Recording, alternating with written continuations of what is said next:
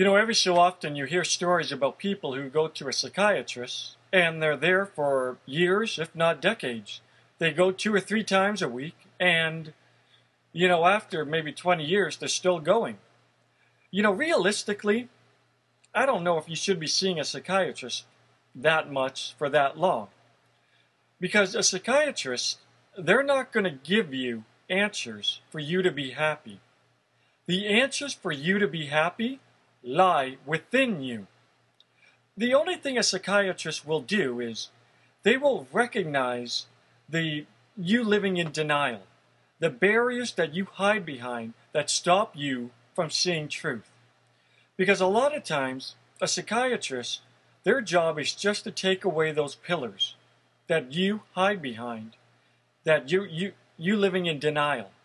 Maybe there's a problem in your life and the answer is blatantly obvious to everybody else, but to you, you, you know, what seems so obvious to everybody else is completely oblivious to you.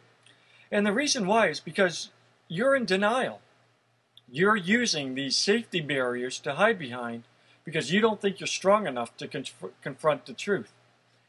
Because we always think that the truth is more powerful to than us, and you think it's going to be like a, a tsunami, like a tidal wave, knocking you over, and your emotions are going to get the best of you, and you're not going to be strong enough to handle the situation. When in fact, you can handle, yes, you can, you can handle it. It's important that we learn to trust the psychiatrist to remove the barriers. It's important that we answer the questions honestly.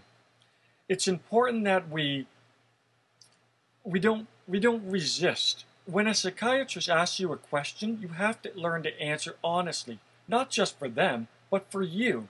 Because the more honest you can answer every question, the easier it is for you to recognize the pillars and the denial, and it's easier for you to walk straight towards the truth.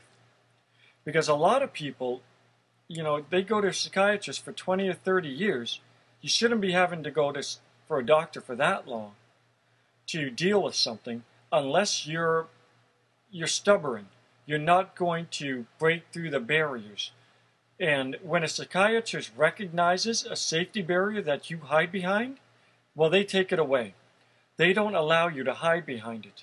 Now you have to take the next step and see the light, see the proper way, or you hide behind another barrier and you use it as a defense in denial barrier, and the psychiatrist will then just recognize that barrier and take it away.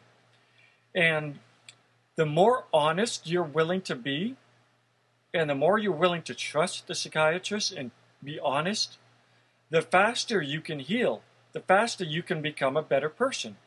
And it's important that we we allow ourselves because life is short. Every day that goes by is a, it's a miracle, but it's a day gone. You know, the earth is around for a long time, but we are here for a very short time. And it's important that we enjoy life as much as possible.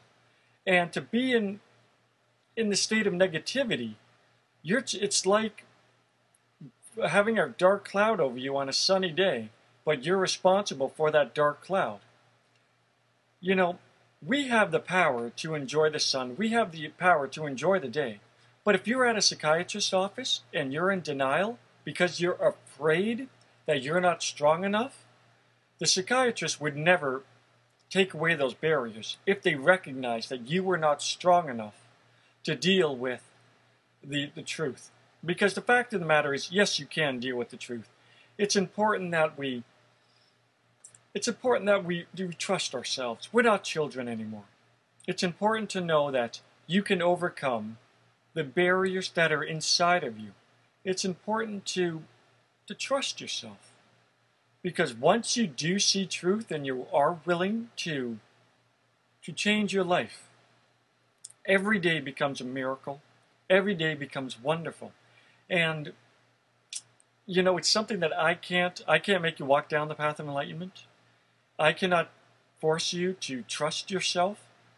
I cannot force you to to believe that your emotions are not going to get the best of you, you have to the, the, these are things that you have to do. They're not, and for some people, it's not going to be easy because a lot of people had very difficult childhoods. You know, there, there's no denying that. Some of you probably had horror stories throughout your entire childhood that you're carrying around as serious emotional baggage. That fixing it is not going to happen in a day. It didn't get it. You weren't messed up in a day, so you're not going to get fixed in a day. It's important that you you learn that it, it's going to take time. But the important thing is to be proud of yourself that you are making progress. And, you know, three steps forward, two steps back, three steps forward, two steps back, because that happens a lot when people are visiting a doctor. They will take three steps forward and two steps back. But the important thing is you are making progress.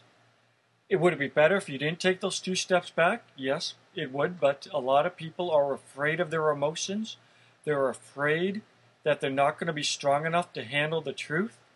But the thing is, you are older, and it, the important thing is that you're strong. You can do this.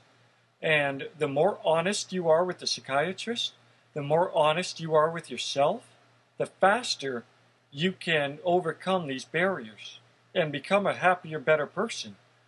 And you don't have to be in a doctor's office for years upon years when it could be weeks or months if you're willing to be honest with yourself. So this is something to work on. It's not easy. You know, this isn't, you know, dealing with childhood trauma isn't something that's going to happen in a day and say, well, you know, I had a very traumatic childhood, but I can overcome it within a heartbeat it took you a long time to get messed up. It's going to take you a lot to to become a better person, to to become a happier person. But the fact that you are on the path, the fact that you want to make progress, that is something to be proud of, something to work on. And don't be giving up halfway through. You owe it to yourself to start the path, to walk it, because life is a miracle and life is beautiful when you see it the way God intended it and not be plagued by man's world of anger and shame and frustration. See God's world through compassion, love, empathy, and true understanding of the meaning of life. And your, your life is going to transform and be amazing because of it.